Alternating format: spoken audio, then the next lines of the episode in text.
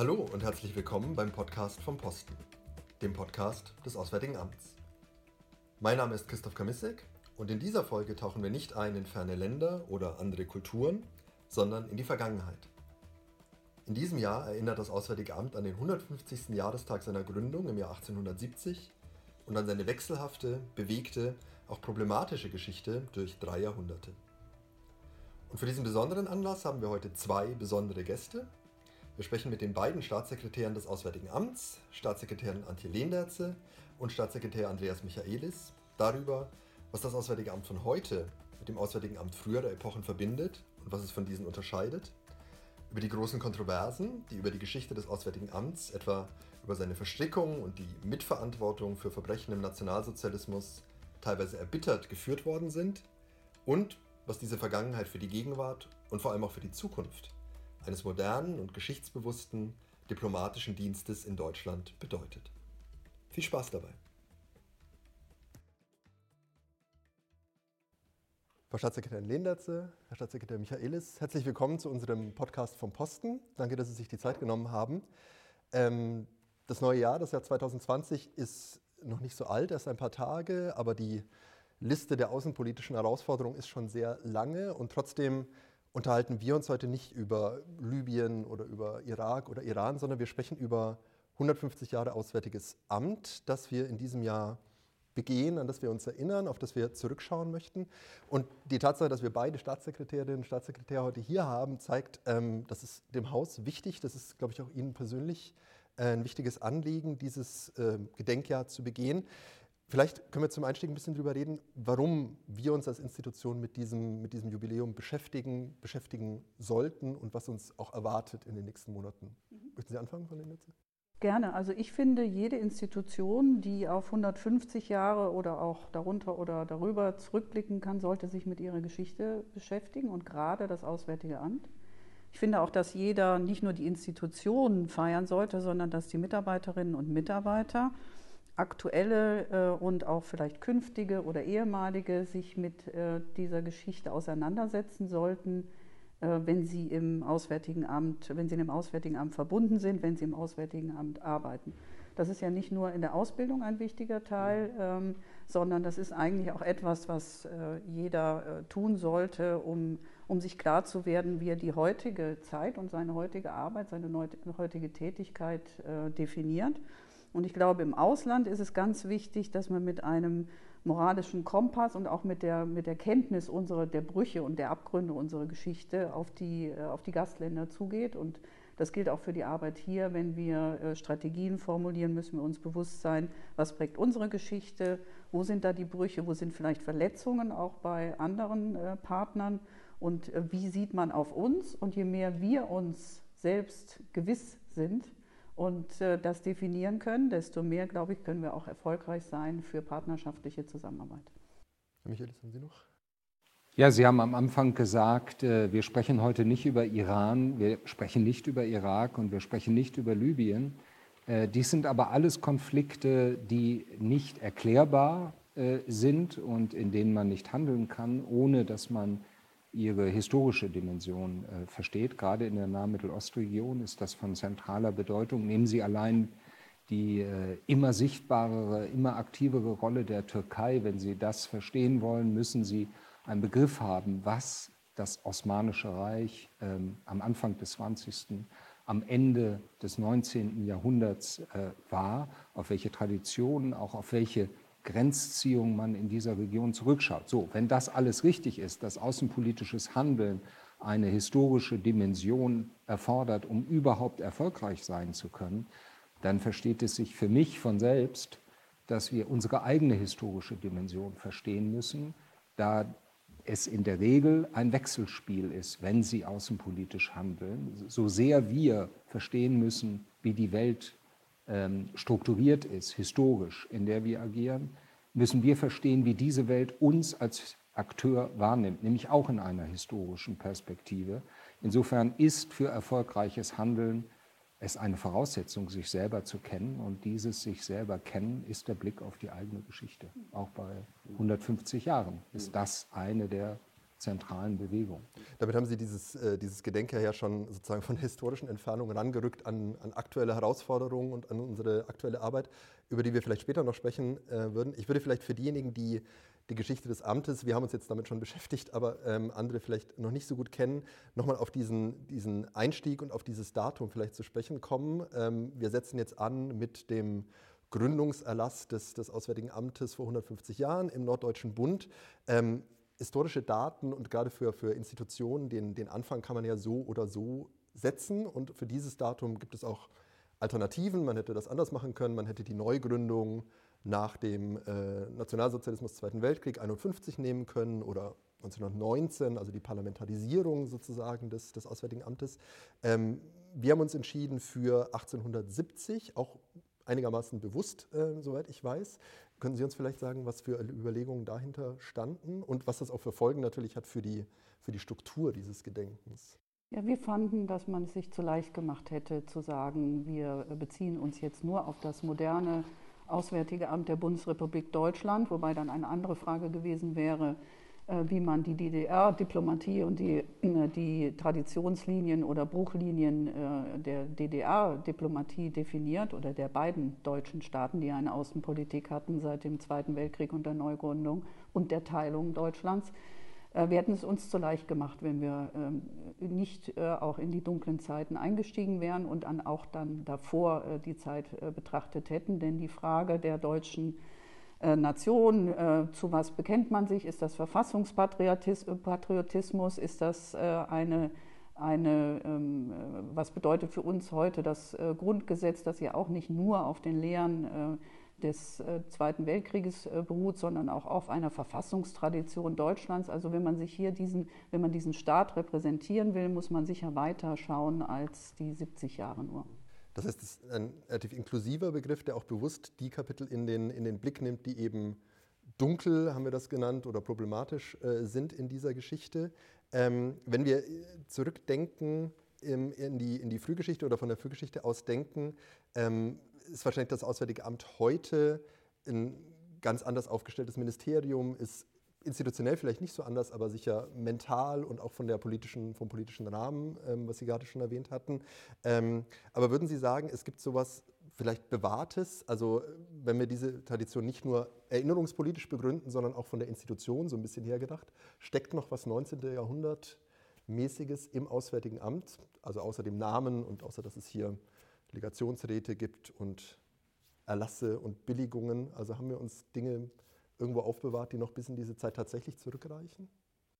Also ich denke, die preußische Beamtentradition ist noch äh, nicht ganz weg, aber da, wo sie, äh, äh, wo sie schlecht war und zu, zu, negativen Entwicklungen geführt hat, zu viel Obrigkeitsstaat und Obrigkeitsdenken und auch mangelnde, also vor 150 Jahren gab es sicher keine äh, Staatssekretärin, gab ich keine einzige Frau oder nur sehr wenige Frauen im, im alten Auswärtigen Amt. Das ist natürlich eine Traditionslinie, die, die es nicht mehr gibt und das ist auch da ist das 19. Jahrhundert äh, weg. Äh, aber dass man es ganz überwunden hat, das kann ich, glaube ich, auch noch nicht sagen. Denn hierarchisch arbeiten wir auch noch. Ich glaube, da gibt es auch noch viele Baustellen, wo man weniger hierarchisch arbeiten müsste, äh, soweit ähm, es nicht gefordert ist. Also, weil die politische Verantwortung eben an der Spitze liegt und äh, die Verwaltung ähm, zuarbeitet zu einer zu Politik äh, und diese Hierarchie werden sie nicht überwinden. Also die, die muss auch sein. Aber die Hierarchie, die unnötig ist, die einfach aus dem Obrigkeitsstaat geht, die haben wir, glaube ich, weitgehend gefunden. Ich glaube, das hat auch mit der Frage zu tun, ob das Auswärtige Amt mal ganz jenseits seiner historischen äh, Verfasstheit, ähm, wie lange es existiert, wie es existiert hat, das Auswärtige Amt eben eine besondere Behörde ist. Zumindest da die Frage, ist das ein besonderes Ministerium? Innerhalb der Bundesregierung oder auch innerhalb der Welt Deutschlands. Ähm, es gibt nicht so viele Menschen, die persönliche Erfahrungen mit Diplomatie haben. Ähm, man hat auch vielleicht äh, etwas äh, verklärte Vorstellungen davon, wie sich Diplomatie vollzieht oder vielleicht auch gar keine Vorstellung davon, wie so etwas in einer modernen Diplomatie abläuft. Äh, ich glaube, dass allein die Vorstellung von Diplomatie per se heute noch eher historische Bilder aufruft.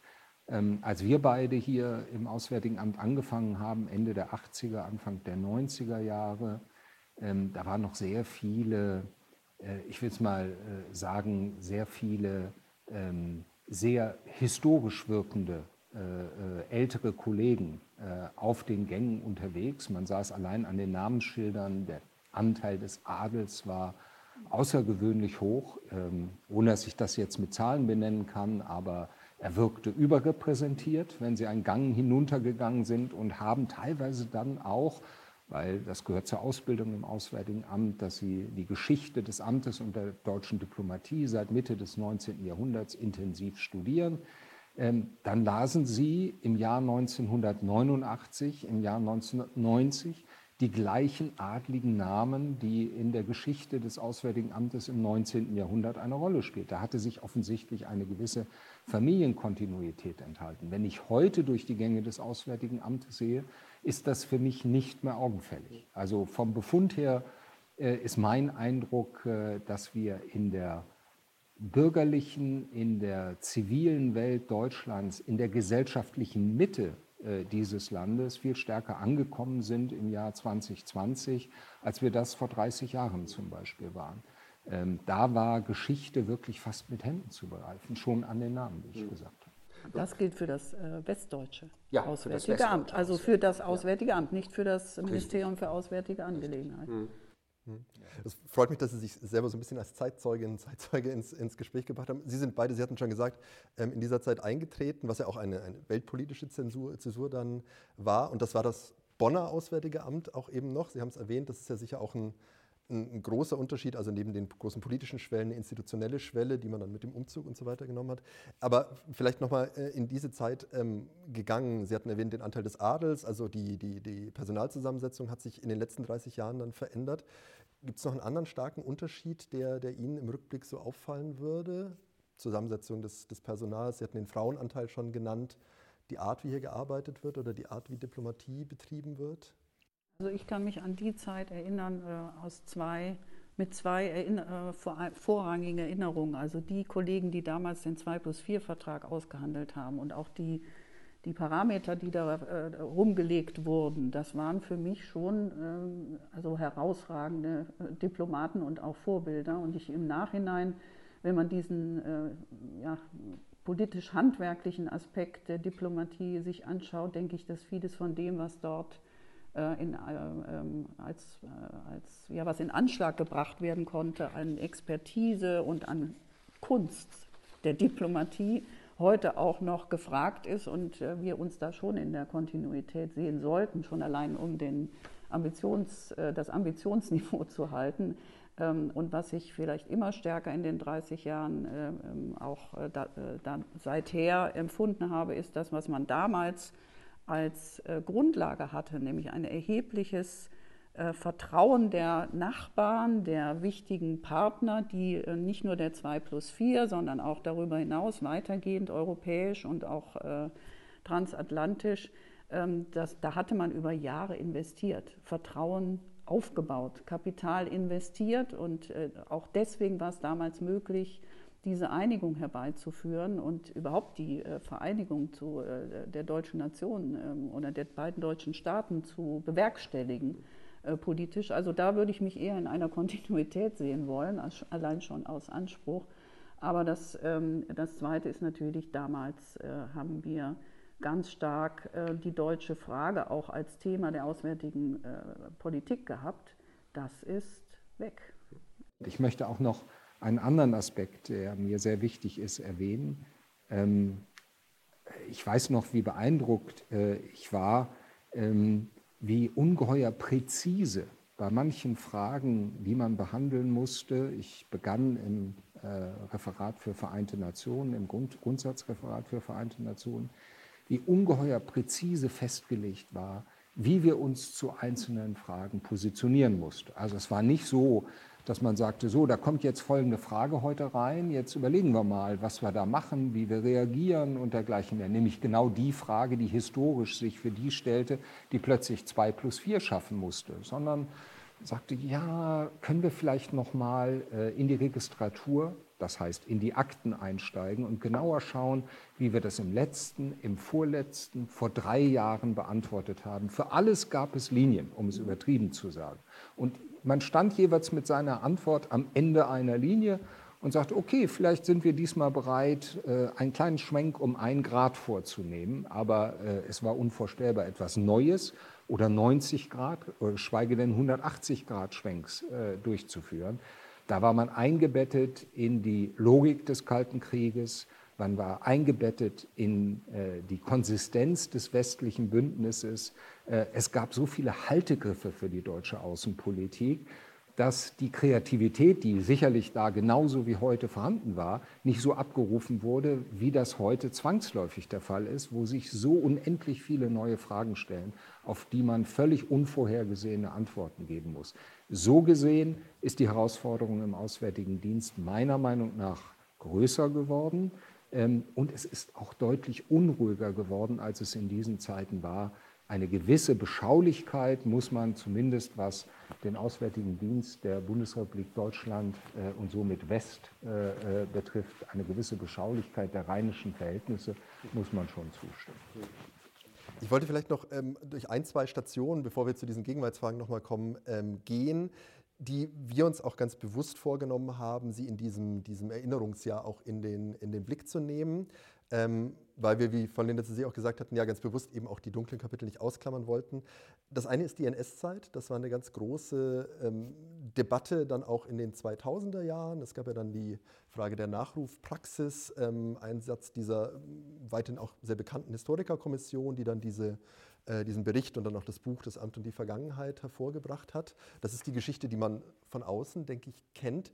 Erinnern Sie sich noch an die Innenperspektive? Also war das ein Kapitel, über das man wirklich wenig geredet hat oder das äh, irgendwie ähm, nicht behandelt worden ist? War das wirklich was Neues, was dann wachgerufen und auch in der Auseinandersetzung bearbeitet worden ist?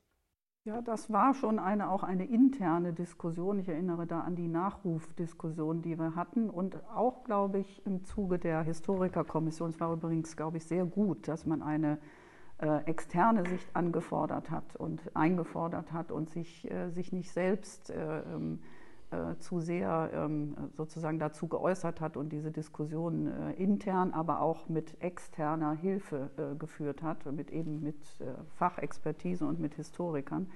Ähm, aus meiner Sicht, ich war damals sehr erstaunt, dass viele Dinge offensichtlich doch nicht ausgeräumt waren. Als ich eingetreten bin, eben Anfang der 90er, hatte ich den Eindruck, auch was Teile unserer Ausbildung oder die Diskussion bei den jungen Kollegen anging, äh, dass klar war, die Abgrenzung äh, zu diesem äh, Amt in den zwölf dunklen Jahren, in den Jahren, in denen wir gewissermaßen nicht nur Mitwisser, sondern auch Mittäter hatten, in denen wir nur sehr wenige Kollegen ähm, hervorgebracht haben, die wirklich im Widerstand waren oder Widerstand auch unter, auf, unter Inkaufnahme persönlicher ähm, Nachteile geleistet haben das war mir, als ich eintrat, nicht, nicht so klar, wie tief da eigentlich noch die Traditionslinien waren, denn sonst hätte es ja damals die Historikerkommission nicht gebraucht und wir hätten auch äh, damals äh, vielleicht auch interne, manche interne Diskussionen nicht so hart äh, führen müssen. Aber es ist nötig gewesen und im Nachhinein hat es uns nach vorne gebracht und handlungsfähiger gemacht. Das heißt, man muss sich auch vorstellen, dass das als Thema dann und die Frage, ähm, wie, wie, wie verhält man sich dazu, beziehungsweise was, was hat das mit uns, also als Auswärtiges Amt in den 2000ern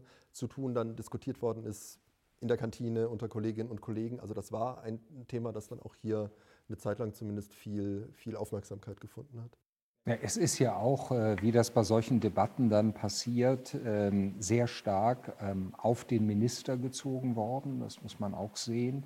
Ähm, heute erinnert man sich sozusagen an die großen historischen Fragen, die dabei bewegt wurden. Aber in der Kantinendiskussion äh, stand plötzlich die Frage im Raum, ist das richtig, dass der Botschafter oder ehemalige Botschafter äh, an, an, an jenem Ort gerade ein Interview im Spiegel gegeben hat, wo er den Minister direkt angreift äh, für die veränderte Nachrufpraxis und dergleichen mehr. Also das kam alles sehr nah ähm, und das führte zu einer sehr, sehr lebhaften und teilweise auch bitteren Diskussion.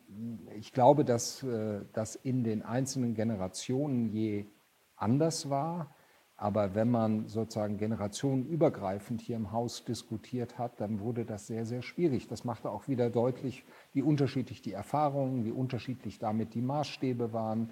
Ähm, manche äh, waren der Meinung, äh, dass das äh, Anspruchsniveau, das da ähm, auf einmal historisch formuliert wurde, äh, zu hart war und damit der Lebenswirklichkeit von Biografien nicht gerecht wird. Das war sozusagen das Argument vieler älterer Kollegen.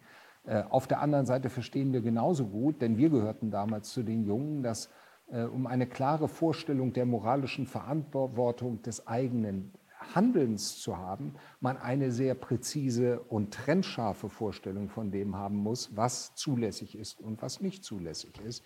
Äh, insofern völlig richtig, war dies eine sehr, sehr moralische Debatte, die geführt wurde. Im Persönlichen war es eine moralische, im offiziellen und offiziösen war das Ganze eine historische Debatte, die man geführt hat. Aber äh, ich stimme Antje Lehnertzer völlig zu. Äh, für uns war das eine Diskussion, eine Debatte, die uns weitergebracht hat. Nur als, als Ergänzung für die, für die Hörerinnen und Hörer, der, der, Minister, von dem Sie sprachen, war Joschka Fischer. Und äh, das ist vielleicht auch nochmal, wenn man äh, an Einschnitte in der Geschichte des Amtes äh, denkt, vielleicht in sich ein Einschnitt auch gewesen, also vielleicht auch für das Haus als grüner Außenminister ähm, in, der, in der Ahnenreihe der Außenminister, der dann eben auch diese, diese Beschäftigung mit der NS-Zeit und diese Kommission ins Amt gesetzt hat. Und vielleicht aus dem, aus dem Eindruck von jemandem, der deutlich später ins Amt eingetreten ist, wirkt diese Diskussion dann irgendwie auch schon wieder sehr weit weg. Also die Selbstverständlichkeit, die Sie gerade beschrieben haben, ähm, mit der man sich mit dieser Zeit auseinandersetzt, aber eben auch diese, diese Deutung annimmt, dass eben das Amt kein, kein Hort des Widerstandes war, sondern im Gegenteil institutionell und in Teilen eben auch personell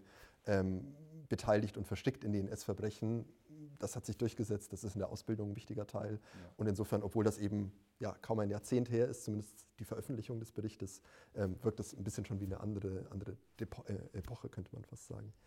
Ähm, ein anderes Thema, vielleicht noch bis wir dann äh, tatsächlich in die Gegenwart und die Zukunft kommen, das wir uns auch bewusst gesetzt haben, ähm, ist auch ein erinnerungspolitisch im Moment in der breiteren Öffentlichkeit sehr, sehr kontrovers diskutiertes. Insofern sieht man auch, unsere Debatten sind schon auch Debatten, die in der, in der deutschen Öffentlichkeit geführt werden. Das ist das Erbe des europäischen Kolonialismus ähm, im 19. und noch frühen 20.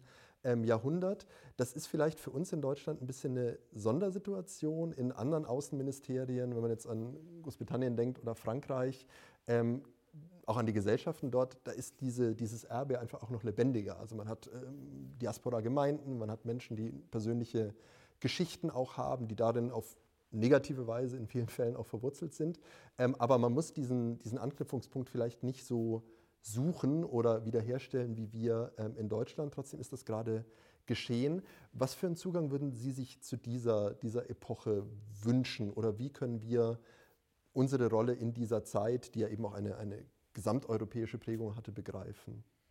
Ich glaube, dass wir ähm, ähm, Im Zuge der, ähm, des, des, Gedenkjahres äh, werden wir äh, Gelegenheiten haben, äh, auch über Kolonialismus und unsere Verbrechen damals oder die deutschen und ähm, Verbrechen damals zu reden uns und auch klar zu werden, weil es auch für politisch, politisch für uns heute auch eine Rolle spielt, wie Andreas Michaelis richtig sagt. wenn man sich alleine anschaut, und wir haben ja im politischen Archiv so einige Archivstücke, die wir jetzt auch im Laufe des Gedenkjahrs zugänglich machen, äh, dann äh, berührt es schon, wenn man sieht, mit welcher Selbstverständlichkeit dieser koloniale, äh, vollkommen rassistische, den vor Verbrechen die Augen schließende Blick auf die, diese, die Länder oder die damalige Zusammensetzung, also sind ja die Ländergrenzen seitdem verschoben worden. Natürlich gibt es jetzt unabhängige Staaten, die auf diesen Territorien sind äh, dann äh, denkt, berührt es einen doch, wie, äh, wie stark das damals im, im Denken verankert war und sieht eine ganz große Distanzierungsnotwendigkeit von diesem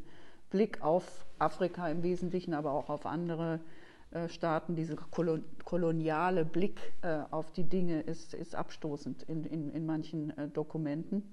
Und ich finde, es sollte uns auch Aufgabe sein, jetzt für die Zukunft, dass wir diesen kolonialen Blick vollständig ähm, uns davon distanzieren und ein, äh, eine Zusammenarbeit auf Augenhöhe definieren. Wir haben jetzt äh, länger über diese problematischen Kapitel gesprochen, die auch im, nicht im Zentrum, aber die untrennbar gehören zu der Art und Weise, wie wir uns äh, diese Geschichte annähern ähm, wollen. Von denen Sie hatten schon äh, eine, eine sozusagen Sternstunde oder Positivbeispiele in dieser Geschichte ähm, erwähnt, die sicher dann auch dazu ähm, gehören. Also wenn man sich in diese, diese Reihe stellt und ja diesen inklusiven Blick, äh, von dem wir am Anfang gesprochen hatten, auf die Geschichte des Amtes einnimmt, gehört das sicher auch dazu. Haben Sie noch andere Beispiele für, für solche Erfolge, an die Sie zurückdenken, für Sternstunden? Vielleicht nicht nur der deutschen Diplomatie, was ja ein etwas breiterer Blick wäre, sondern gerade des Auswärtigen Amtes in, in dieser langen Zeit, wie wir zurückschauen?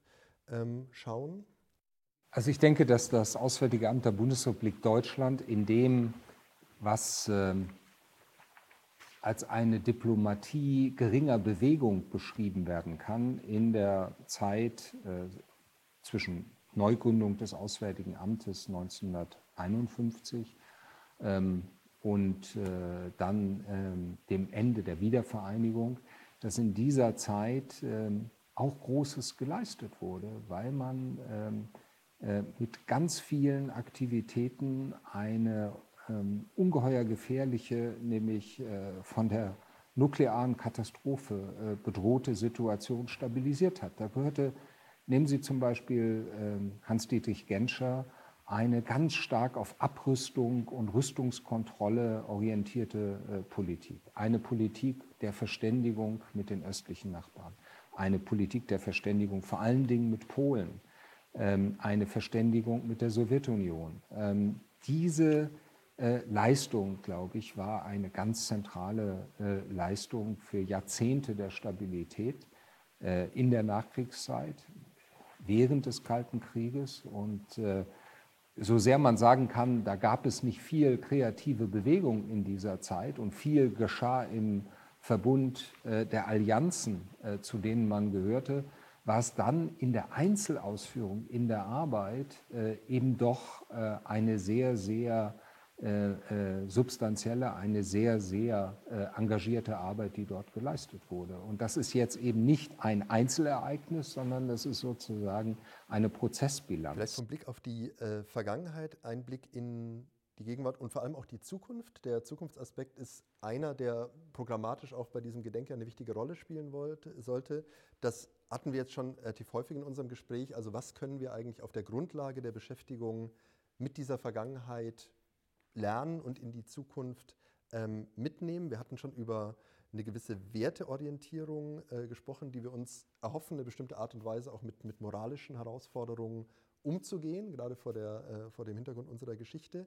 Ähm, aber vielleicht auch der Umgang mit, äh, mit äh, Herausforderungen, die auf uns warten und die Art und Weise, was äh, sind Dinge, mit denen wir uns jetzt in den nächsten Jahren auch institutionell beschäftigen müssen, die uns ähm, als Auswärtiges Amt auch in neue Anpassungsprozesse vielleicht zwingen oder anregen ähm, werden. Vielleicht können Sie uns da noch mal ein bisschen teilhaben lassen an, Ihrem, an Ihren Erwartungen auch, was äh, passieren wird. Wollen jetzt vielleicht als, als Institution, gibt es bestimmte Felder, die Sie sich vorgenommen haben oder wo Sie denken, da haben wir großen Bedarf auch gerade?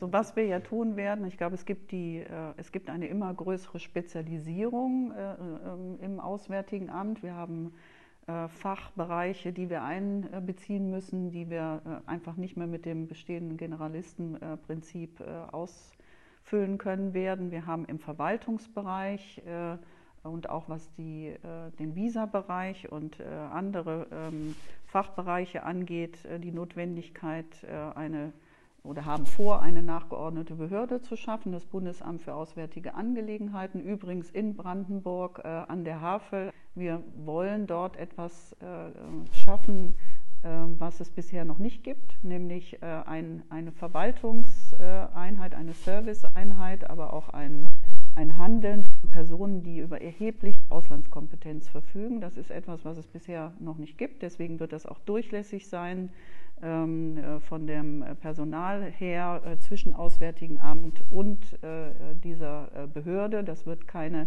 alleinstehende Verwaltungsbehörde sein, sondern da wird es immer wieder Rotation in das Auswärtige Amt hineingeben und wieder heraus sodass die Auslandskompetenz äh, bestehen bleibt. Das ist etwas, was wir seit 150 Jahren äh, nicht hatten, was wir jetzt aber im 150-jährigen Bestehen äh, unserer, ähm, unseres Auswärtigen Amts angehen und zum 01.01.2021 gründen wollen. Damit gehen wir jetzt in den Bundestag mit dem Errichtungsgesetz und mit vielen Chancen auch für die Modernisierung. Denn eins ist klar, die Herausforderungen werden sein, vor allen Dingen auch die Digitalisierung. Und die Digitalisierung, die erste Digitalisierungswelle hat unseren Auswärtigen Dienst schon äh, von der Notwendigkeit her schneller gemacht, diverser gemacht, mit, mit schnelleren Reaktionszeiten herausgefordert. Und ich glaube, das wird noch viel, viel weitergehen.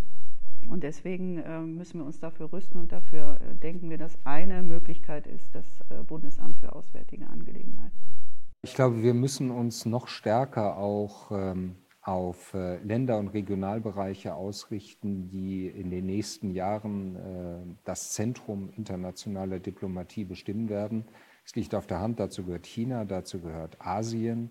Ähm, aber es stellt sich genauso sehr auch ähm, näher hier äh, bei uns in Europa, nämlich die Aufgabe, äh, noch stärker die Handlungsfähigkeit Europas äh, auszubauen.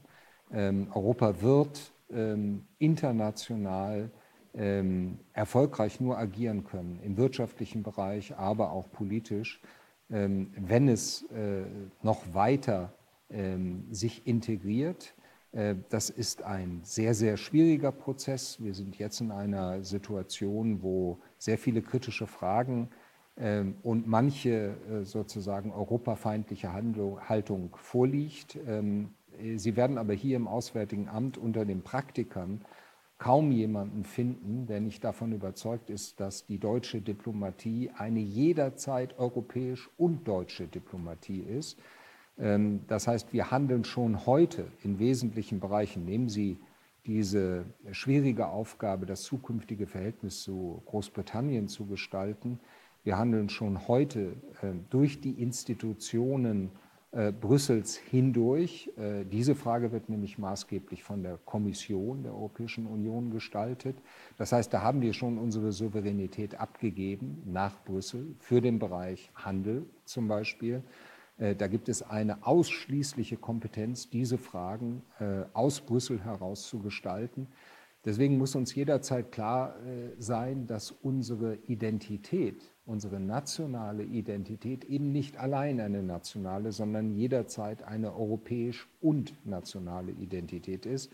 Und selbst diejenigen, die sagen, das mag mir nicht gefallen, ich möchte sozusagen das Nationale noch stärker äh, betont sehen, werden in den nächsten Jahren feststellen, dass auch das Nationale sich nur dann bewahrt als kulturelle Identität, äh, wenn man in der Lage ist, äh, den europäischen Rahmen erfolgreich äh, zu bauen und zu verteidigen. Da sieht man natürlich auch nochmal den, die, die Weite sozusagen der, der historischen Distanz auch, wenn wir am Anfang auf 1870 und die Beginne ähm, unseres Amtes geschaut haben und sehen jetzt diesen, diesen sehr starken europäischen Reflex und auch die, die Selbstverständlichkeit, mit der deutsche Politik, deutsche Außenpolitik im, im, europäischen Rahmen heute gedacht wird. Das ist natürlich von den Anfängen, über die wir gesprochen haben, ähm, denke ich, sehr, sehr weit entfernt. Das sind alles Prozesse, über die wir reflektieren werden in zahlreichen Veranstaltungen in diesem Jahr. Wir haben begonnen mit einer eher internen Veranstaltung im Januar. Es wird dann eine größere Veranstaltung im März geben, verschiedene Workshops, Expertengremien, aber auch ähm, äh, für die Öffentlichkeit zugängliche Diskussionsrunden und ähnliches. Ich darf nochmal erwähnen, Sie hatten es auch schon angesprochen, man kann Objekte aus der Geschichte des Amtes auf unserer Seite 150.diplo.de anschauen. Haben Sie noch eine Empfehlung ähm, für interessierte Leserinnen und Leser, mit was Sie sich beschäftigen könnten, wenn Sie weiter interessiert sind an, an uns, an der Geschichte des Amtes und äh, die Neugier immer noch nicht gestillt ist? Also ich denke, die 150 äh, Jahre ähm, ähm, Auswärtiges Amt ist ein guter Anlass, um sich in das politische Archiv einzulesen. Und es gibt natürlich ein, äh, ein Buch ein, äh, über das politische Archiv des Auswärtigen Amts. In den Akten in der Welt heißt das, glaube ich. Dann, äh, denke ich, gibt es äh, äh, als Lektüre im Auswärtigen Amt für die Mitarbeiterinnen und Mitarbeiter die Pflichtlektüre, das Amt und, und die Vergangenheit. Ich glaube, das hat aber auch jeder fast mit der Ausbildung schon äh, sich angeschaut. Ähm, was man sicher empfehlen kann, äh, sind viele Krimis, Romane und Sachbücher, die Kollegen und Kolleginnen geschrieben haben, aber da darf ich jetzt keine Schleichwerbung machen. Vielen herzlichen Dank. Danke, dass Sie sich Zeit genommen haben. Wie wir gehört haben, sind alle eingeladen, sich äh, weiter mit äh, dieser Geschichte zu beschäftigen, über das Jahr und auch darüber hinaus. Danke Ihnen und äh, bis zum nächsten Mal.